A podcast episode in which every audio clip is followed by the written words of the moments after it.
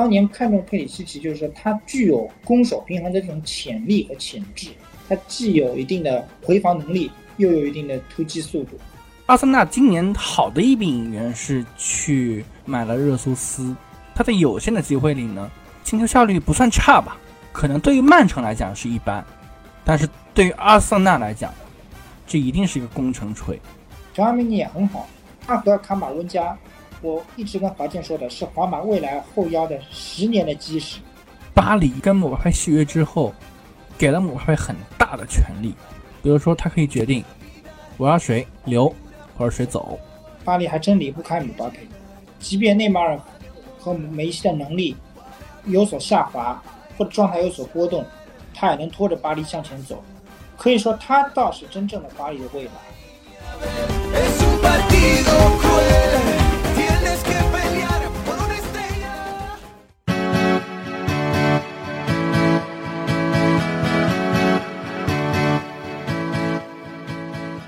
听众朋友们，大家好，欢迎来到新一期的华健聊足球，我是华健。在上一期节目当中，我和小陈一起聊了聊这个赛季的欧洲转会足坛窗。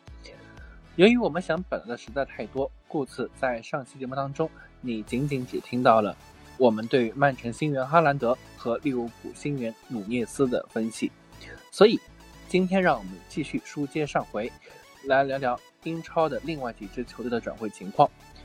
同时，我们也会聊一聊欧洲其他联赛的转会情况。接下来，我们来讲讲第二梯队的阿森纳和热刺。阿森纳和热刺呢，其实今年手笔也非常大。你像热刺呢，去买了这个我们之前很熟的一个人，叫佩里西奇。我前两天跟小陈说佩里西奇的时候，小陈还跟我天天跟我唠叨呢，说那佩里西奇是当年不是来中超的吗？对对对对对，嗯。其实佩里西奇，我看中他的，为什么我看中佩里西奇啊？就看中佩里西奇的综合能力，因为我们都知道，意大利联赛是一个注重防守，一个注重进攻。虽然说，呃，意大利联赛可能在五大联赛里，可能大家关注度啊相对较小啊，但是也有很多意大利的忠实粉丝啊，这我们不得不否认啊。但是意甲联赛是比较重视，就是攻守均衡的这样一个联赛啊。可能我们看到的意意大利的足球就是反应呃进呃就是说防守很好，然后节奏慢，整体对节奏慢，对对对，因为他的防守好，所以节奏慢。但是不是说他防守好节奏慢就没有进攻了？他同样是注重进攻的，但是他的进攻一定要建立在我防守先稳固的情况下啊。所以说我当年看中佩里西奇，就是说他具有攻守平衡的这种潜力和潜质啊。所以说我当年。因为上海申花向他报过价，我一直说佩里西奇怎么应该会来中超嘛，对吧？他既有一定的回防能力，又有一定的突击速度，那我觉得人球结合能力也不错，啊，确实是一个好球员。所以我觉得今年如果他到去到英超的话，呃，我只能说这样的球员在英超绝对不是第一档次的，不是第一梯队的，但是他一定能给能给这支球队的边路带来。一个攻守平衡，但是你要说他在这支球队能以一己之力去达到什么样的高度，我个人认为以他的能力以及以他的这个年龄啊，恐怕也只能是做到一个保下线的一个作用，做不了更多让人觉得一鸣惊人的事情。嗯，呃，确实，因为热刺。这支球队呢，也总体上感觉是守弱攻强的。我们知道他这个中锋线上有这个谁啊，凯恩啊，还有我们的韩国这个亚洲天王，呃，这对亚洲天王球员当中的亚洲天王啊，孙兴敏，对吧？啊，包括他们今年其实去这个去年的冬窗吧。补了一个球员叫塞塞斯卢夫斯基，啊，这个球员也很厉害，但是他们的后防线呢，什么戴尔啊，什么 C 罗梅罗啊，这就是就是都很一般，那防守都很一般。那么这个包括他们边路上是雷吉隆啊，这些球员其实真的很一般。那么佩里西奇来了之后呢，我们不说其他位置，至少在边路的这种防守上，这应该是会给热刺带来一些变化的。对，我觉得这就是说，我们讲起来，因为进攻线上有凯恩、有孙兴民，肯定是他们去突击为主了。那么我个人觉得，就是佩里西奇在边路上，呃，做好这种前后边前后卫的这种梳理、串联、联系工作，那么保自己的下限啊，因为他的年龄确实不年轻了嘛。那我觉得买来就是用自己的经验去踢球，去带给球员，所以。我觉得这笔交易从我的角度上来说，热刺是值的，但咱们也不能指望说他发挥出一鸣惊人还年轻十岁的这种激这个作用，这个咱们不要去想。但是激战力，这就是一笔激战力。我觉得作为热刺球迷来说，应该是觉得是值的。嗯，而且他跟他签的是一加一的合同，可见其实也担也会担心他的这个竞技水平和状态。对的。对，那么他们另一笔转会呢，也是个前锋线上的转会啊，六千万英镑买下了理查利松。理查利松这个球员其实，哎，我不我因为我不是埃弗顿球迷啊，但是就因为我看过莫西塞德郡德比，就是埃弗顿打利物浦，就发现他也很能搅和，所以其实热刺呢，今年是边锋和前锋。都有了补强啊，所以我我我觉得，其实下个赛季，接下来八月份开的这个赛季，热刺是一个值得期待的球队。哎，但是反过来说呢，我前两天在一个球迷群啊，跟很多人聊天我们有个英超球迷群，我不知道小陈有没有有听听过这个说法，说孔二愣子孔蒂啊。他第一个赛季呢，永远是带的最好；第二个赛季容易翻车。我你你你觉得可能吗？这这个说法可能也是基于孔蒂呃这么多年带队的这种风格啊，就是第一个赛季带的好，第二个赛季带的翻车啊，可能是基于他多年的这种风格所形成的一种球迷的一种啊半开玩笑或者是半娱乐的性质啊所说的话啊呃。我觉得怎么说呢？呃，我因为我不清楚热刺的整体前锋架构里面，我也不是热刺球迷，他有没有高中锋？如果是嗯有一名高中锋，可能对于凯恩可以算高中锋。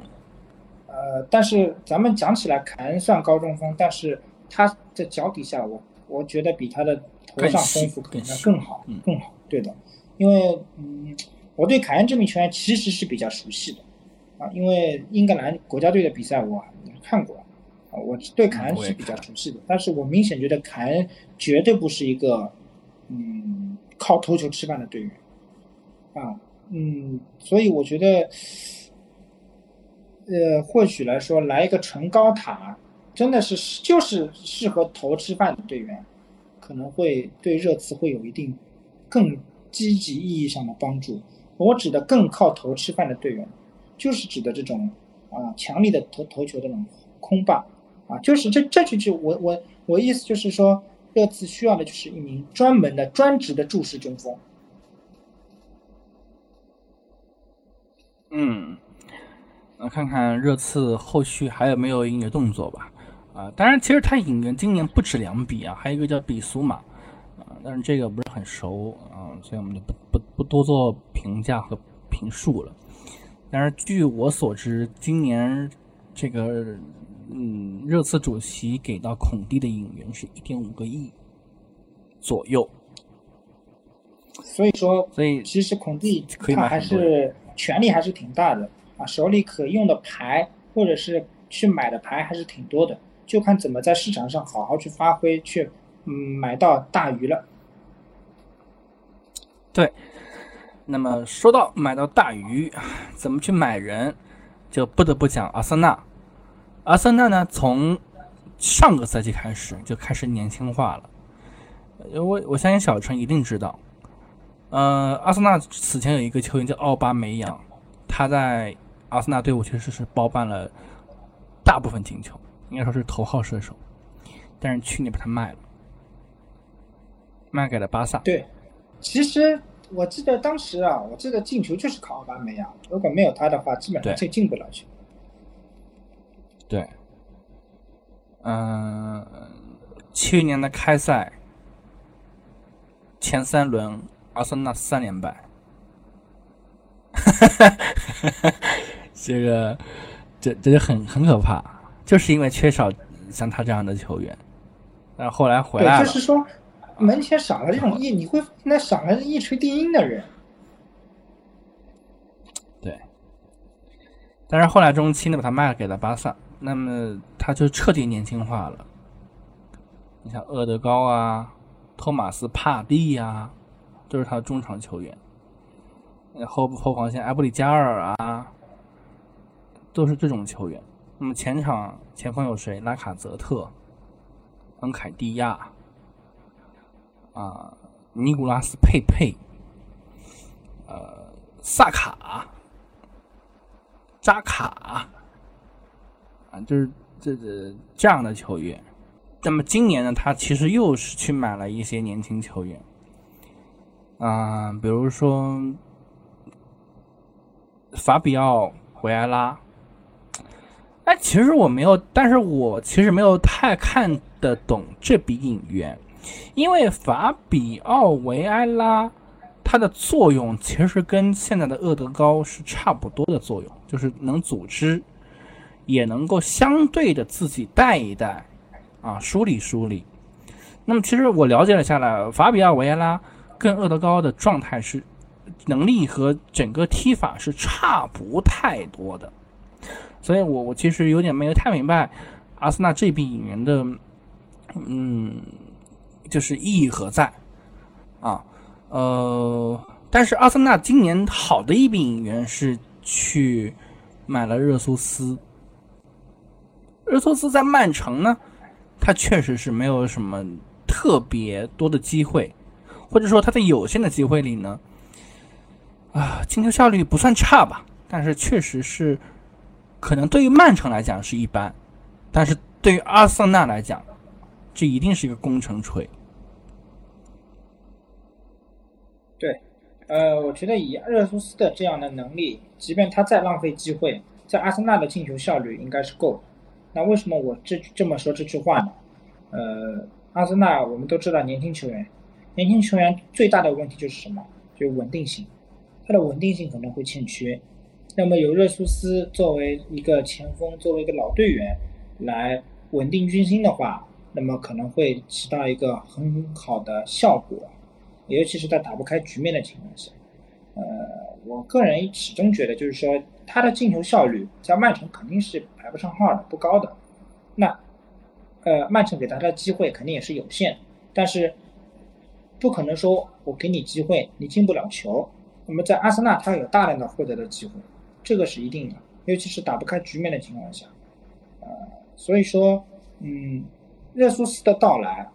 我的理解是，阿森纳给自己买了一份保险，万一我的球员出现了不稳定的这种情况，或者波动的这种状态，那么我有一个老将来压阵，我要得分呢。你咱们就还是嗯，拿目前现有的上海申花来举例子好了。可能我们前期聊中超聊的比较多，大家都知道我们说申花说的比较多。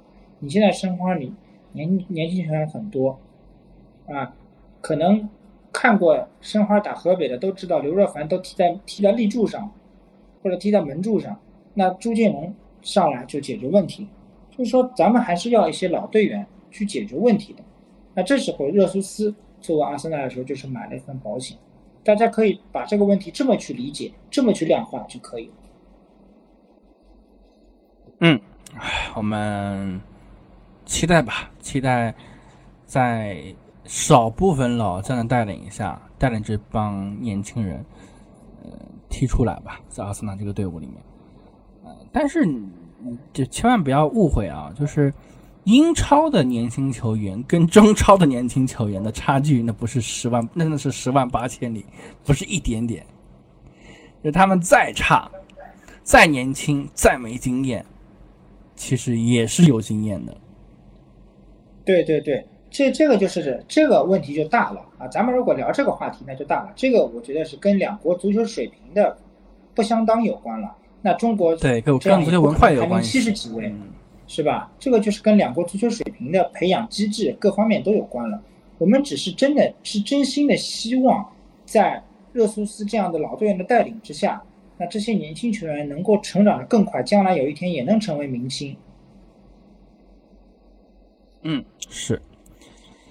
嗯，英超这边呢，还有两支球队没有说，切尔西跟曼联。嗯，我我之前跟小陈讲，我说切尔西是损失最大的，他放走了半主力的克里斯滕森，放走了绝对主力的吕迪格，现在还有传闻，马克思阿隆索要走，阿斯皮利奎塔要走，啊，那么同时在锋线上呢？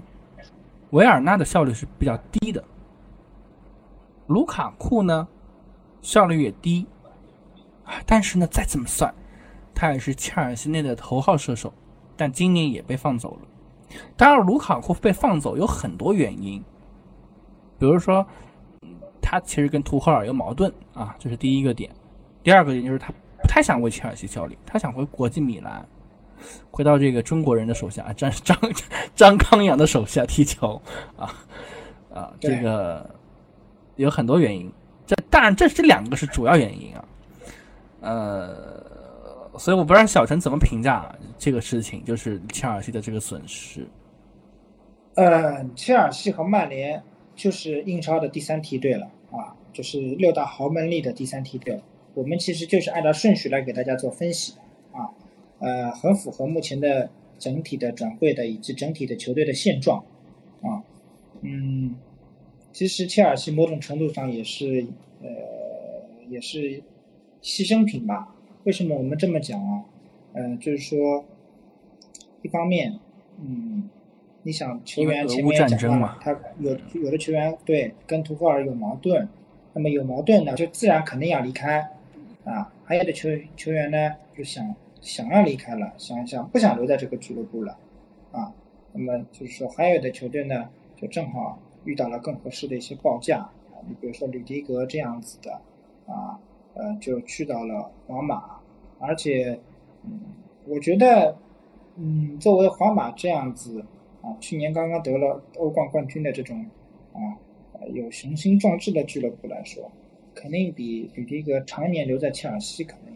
要体面要更好看，啊，所以说，嗯，切尔西也确实是挺为难，啊，自己这么多年都没有取得过好像样的成绩，那么有的时候一些球员你留不住，也在所难免。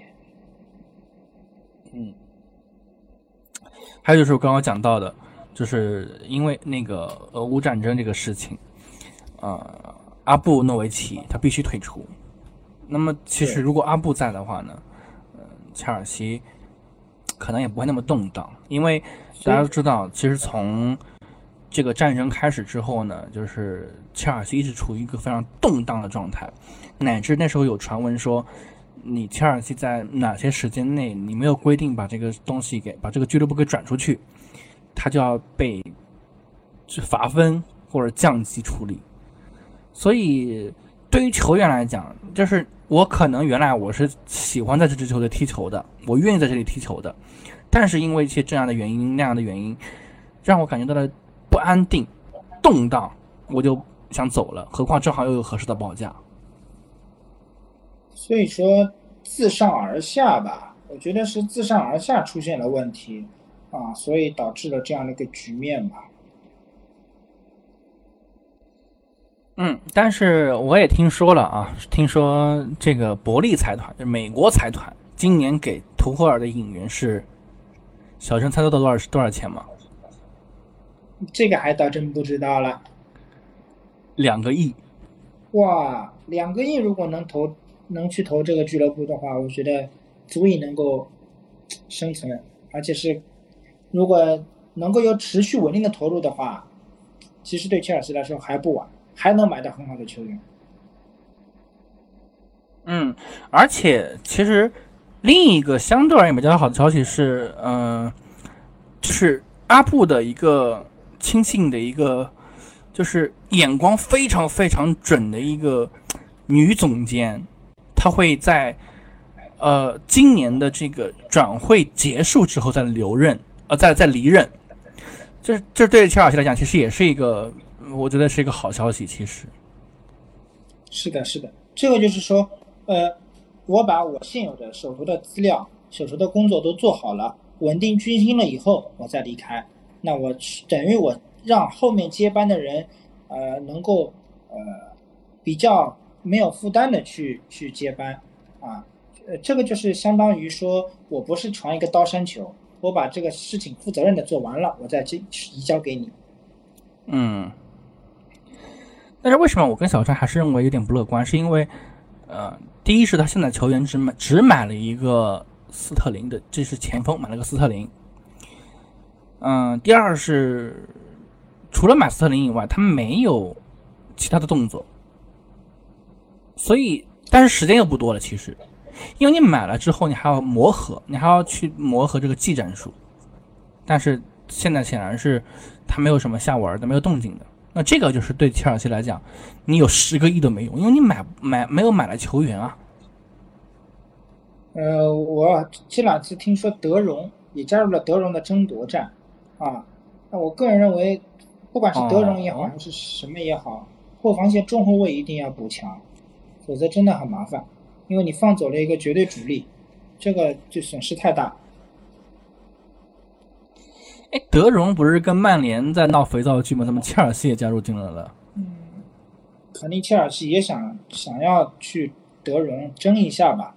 但我我现在觉得切尔西应该急需的是中后卫。对，因为他们现在真正能防的人只剩下了阿斯皮雷奎塔，而且这还是一个不稳定因素。对你，你任意球队，我们都知道今年是世界杯年，而且世界杯是首次在这个夏天进行。你这后面赛程起来，肯定对，肯定要是做轮换的。所以说啊，世界杯对那个是在冬天进行啊，那么肯定你是要做轮换的啊。后续赛程双赛以后，你切尔西你这个轮换都没法轮换。嗯，是。那就是看看吧，看看还有接近小一个月的时间，看看切尔西有什么变化。嗯，最后就说曼联，曼联呢现在就更动荡了。今天看到新闻啊，C 罗也想走了，而且呢，据说切尔西对他有兴趣。哈哈哈哈啊，德容呢也没搞定。呃，这个。其他球员呢？其实能力在上赛季大家也都看到了，确实很一般。对，曼联到现在只签了一个边后卫啊，啊，一个不知名的边后卫啊。呃，C 罗其实我我我要走，我我觉得一个球一个球员想走你也拦也拦不住啊。我是一直是这个观点，你留住这个人你也留不住他的心了，这个也不能说他在场上能发挥出几成的技战力了啊。假如说啊，切尔西啊，真的能把 C 罗搞来，我觉得能够某种程度上能够去弥补切尔西的这个技战力的问题啊。但是切尔西，我们前面讲到的是防守啊，但切尔西他把 C 罗弄了，可进攻个人能力单兵，某些时候没有问题，但是你总不不能进一个丢一个，这个是不行的。哎，但但是小陈，我我这个观点我其实不太同意啊，我觉得。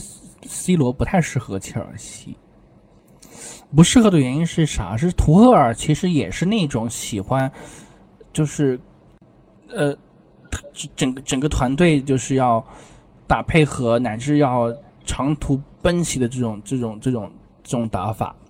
但是 C 罗这个年龄了，哦，或者说图赫尔同样也喜欢这种压着打这种这种这种这种呃战术，但是 C 罗他显然是没有这种能力的。或者说他一场两场可以，他三场四场这绝对不太能行，所以我觉得他未必适合图赫尔的战术啊。但是以切尔西今年的人员组成来看，或者是这样的办法来看，图赫尔还要这么打的话，那恐怕结果真是会更会不容乐观。所以你觉得图？赫尔应该换种打法是吗？就是啊，我觉得在中后卫都不明朗的情况下，只有先扎好篱笆，保证下线，然后再去谋求更好的个人单单兵的或者是反击式的打法。啊 啊！但但是德国教练你又不是不知道，喜欢打摇滚足球啊？对，这个我是知道的，他肯定是喜欢打摇滚足球的，本性难移嘛，是吧？但是咱们前面也讲了，你切尔西现在没人，这一旦出了问题，那就是大问题。对，所以他们讲啊，说如果切尔西中途打不好，那这万一就偷，肯定就脱裤就下课了，也不是没这种可能性。我觉得是要紧急止血，是就是换教练，因为现在切尔西只能是走意大利式的打法，那么这样的球员，C 罗就特别适合。嗯，因为你要知道压着打的办法，你必须要具备我的中后场能够守得住。中场、前场能够有支援顶得上的这种，才能去这么打，否则你到后面会很惨。嗯嗯，那曼联呢？曼联现在看起来也是这样，反正我我我觉得切尔西和曼联好像都差不多，双方的处境是半斤八两。这个，但是曼联不可能说他去压着打。啊，曼联我觉得他不不会是采取这种打法，他应该会很清楚的认清自己的定位，尤其是目前 C 罗也没搞清楚的情况下。嗯，嗯，你觉得今年曼联能进前六吗？困难，欧冠资格去年都没有拿到，今年想拿到欧冠资格也是困难。其实对于曼联来讲，C 罗要走也特别能理解，因为，呃，C 罗从零三年开始吧，应该是从零三年开始踢在曼联踢球吧，我如果没有记错的话，呃，应该是从那个时候开始在曼联踢球，他从来没有落下过一届欧冠，所以他不能踢欧冠是他不能接受的。这也是他离开的一种一个理由之一呀。对，而且今年是 C 罗应该最后一次冲击世界杯了，就对他来讲，一定要用高水平的这个比赛去保持自己的状态和体能以及身体的这种相对性。对，同时我也我也觉得这也是，如果是 C 罗的话，这也是他的最后一份大合同。嗯嗯。但是，好，真的，如果说他去切尔西，我倒觉得进欧冠的机会，如果切尔西不不帮他再买点人的话，也很渺茫。但是切尔西至少今年是欧冠资格的。对。但是明年的明年的争夺英超联赛争夺，我们都知道，虽然说我们只是分析了六大豪门嘛，对吧？但是你切尔西的实力其实是今年是。有所削弱的，按照目前的阵容来看，就像我们开头就讲了，切尔西其实是有减无增的。而且千万别忘了，纽卡斯尔被沙特财团收购之后，他们的钱是永无止境的。对。而且你一旦某一个阶段没有打好。你要翻身，以切尔西目前的阵容，一旦落后太多，想翻身翻是翻不过来的。你不可能完成说去年，呃，什么十二分，利物浦能追成这副样子。嗯，他切尔他是不具备，一般球队是不具备这这个能力的。对，其实去年开场的时候，切尔西是一度领先利物浦不止于三分的，但是最后他被利物浦。不但反超，嗯，而且其实是反超了将将近小二十分。对呀，那就近似于什么概念？你近似于套了小半圈嘛，对吧？所以英超的分数在越拉越高，夺冠也是越来越高，前六也是越来越高。你如果某一个阶段出现问题的话，你尤其是今年赛程又这么密。是会出现一些不可未知的情况。嗯，我们可以看看今年的英超，今年应该是神仙打架的一个赛季啊，毕竟变化还挺大的。嗯，反正到时候看啊，没啥意外呢，我跟小陈还是会除了跟大家聊中超以外，还会每每周跟大家来聊一聊这个英超的赛场和动向，到时候大家可以关注。嗯，那英超我们就说到这儿。最后呢，我们说一说皇马跟这个巴黎啊，应该讲说一说法甲跟西甲两支豪门。一支是，哎，为什么说说两支豪门？那其实说到底呢，这两支豪门过去的这几个月呢，其实一直是联系在一块儿。皇马呢想买姆巴佩啊。这个姆巴佩呢也有这个儿皇梦，儿皇梦啊。这个，但是呢，阴差阳错，巴黎呢通过这个卡塔尔财团啊，卡塔尔财团就就类似于其实沙特财团差不多这种类型，这让马克龙总统出面啊，把姆巴佩说服了。呃，而且最让我。我们百思不得其解的是，巴黎呀，跟姆巴佩续约之后，我不知道小陈你有没有听说啊？就是给了姆巴佩很大的权利，比如说他可以决定我要谁留或者谁走。对，我听说了，我当时我还听说那个主教练那个权利都可以由他来决定去和留啊。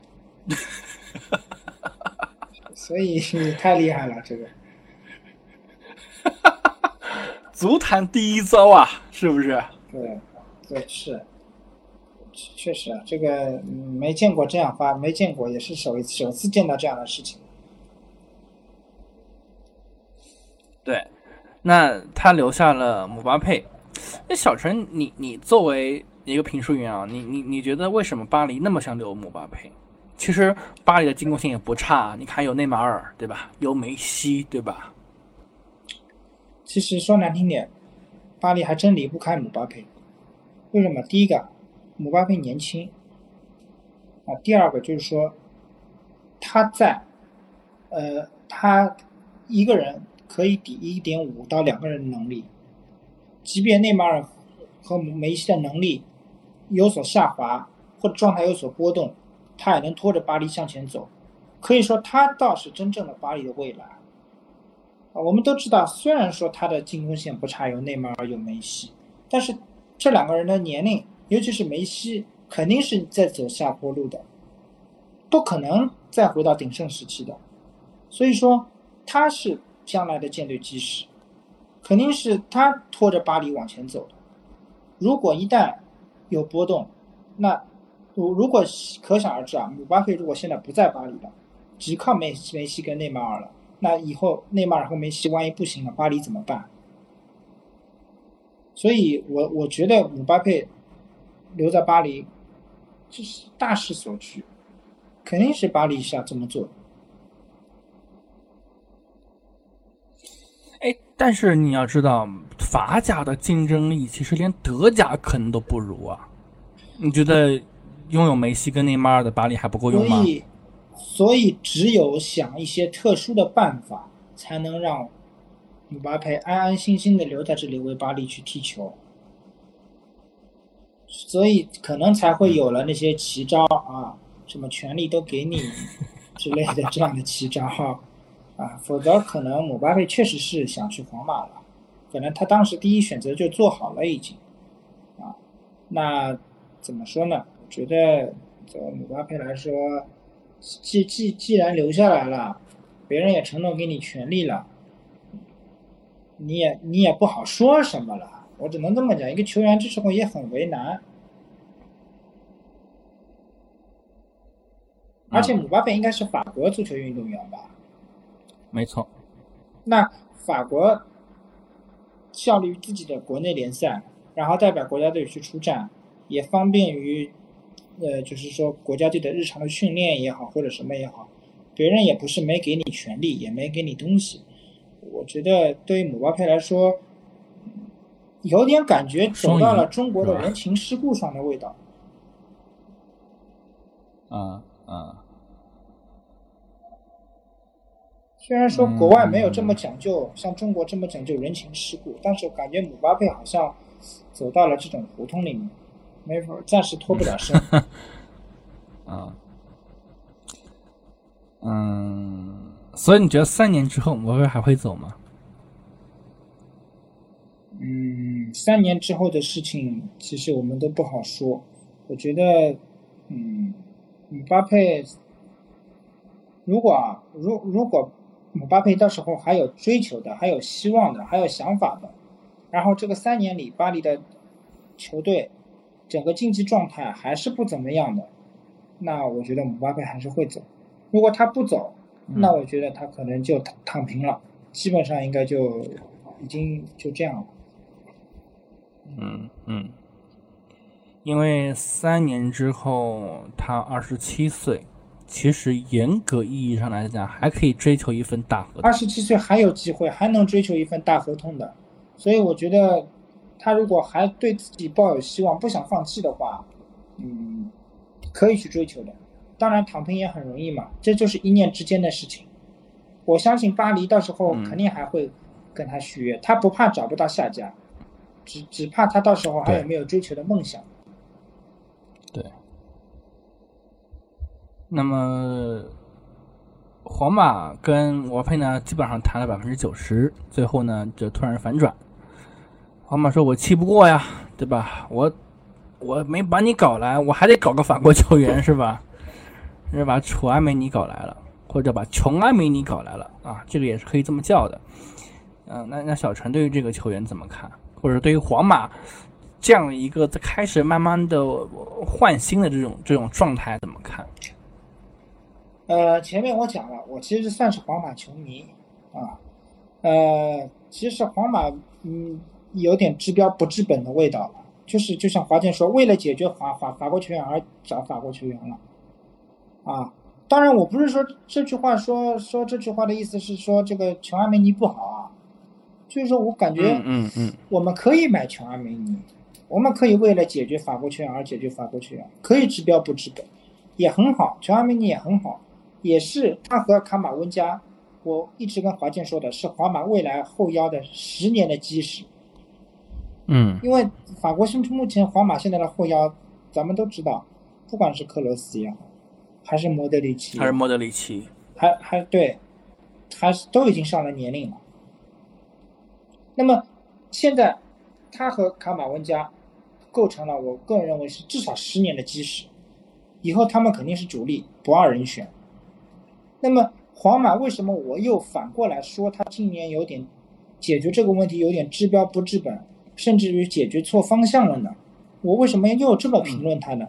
是因为目前皇马其实最缺的是锋线。有本泽马。今年，对，今年他可以不解决这个，呃，我们讲这个全阿梅尼，但是锋线你必须要解决。锋线我觉得是目前迫在眉睫的事情。所以说，皇马你觉得本泽马不能再坚持吗？我觉得能坚持，但是好刀要用在刀刃上，不能再这么用。就是说，欧冠没有问题，我们看到他仍然生龙活虎。欧冠是赛会制的比赛，继续可以用。但是年龄的增大一岁，不确定因素就又多增加百分之十乃至更多。谁会知道西甲天天踢？场场踢会遇到什么情况呢？所以说，目前皇马一旦本泽马遇到什么伤病，啊，嗯，几乎我觉得没有人能够跟他的作用相提并论。所以为什么维尼修斯啊？我看到皇马每次所起到的作用，每次所谈到的都是对于他的锋线揪心不已。维尼修斯，嗯，能力是很强，可以过两人甚至三人，但是他绝对。不是说，呃，我们讲起来就是小禁区里的这种终结者，因为你过人可我就是我可以让你过，但是，嗯，我绝对不能说让你，呃，在我的小禁区里为所欲为，当然，我们也看通过去年的欧冠，我们也看到了，确实维尼修斯在 在这个小禁区里面能能有能能有那么一两次为所欲为的机会啊，呃，而且也是跟对打利物浦啊，而且也是跟本泽马连线上了啊，也进球了啊。但是就是说，嗯，一般的球队确实防维尼修斯很难防，但是我不相信维尼修斯这样的球员是防不住，或者是一点办法都没有。嗯。所以说，如果有本泽马在，那么维尼修斯他跟本泽马的连线，我觉得很很多球队是很难防。利物浦是防的很吃力，连利物浦都防的很吃力。嗯，但是如果那场比赛少了本泽马，我不相信维尼修斯一个人能搅和成这样。嗯嗯。啊，所以呃，当然还有一种说法，说这个。曼城跟哈兰德，呃，在在二四年的时候会有一个我启动一个违约金条款，然后皇马去把它买下来，你觉得能解决问题吗？如果把哈兰德搞来的话，嗯，我觉得到时候是一个成熟的哈兰德，真能来就能解决问题，因为皇马历来就是买成熟球员，本泽马我记得来的时候也是买成熟品，已经烧好的菜，只看这个安切洛蒂怎么去烧这个菜就可以。那安切洛蒂恰恰就是一个特别会烧菜的大师，你可能买些年年轻球员，嗯，或许他一下子还要再研究研究我这菜怎么烧，放哪些调味品，但买这些成熟品，那他特别会烧，啊，像米利唐这样的年年轻球员，我感觉好像烧的还还要找找门道，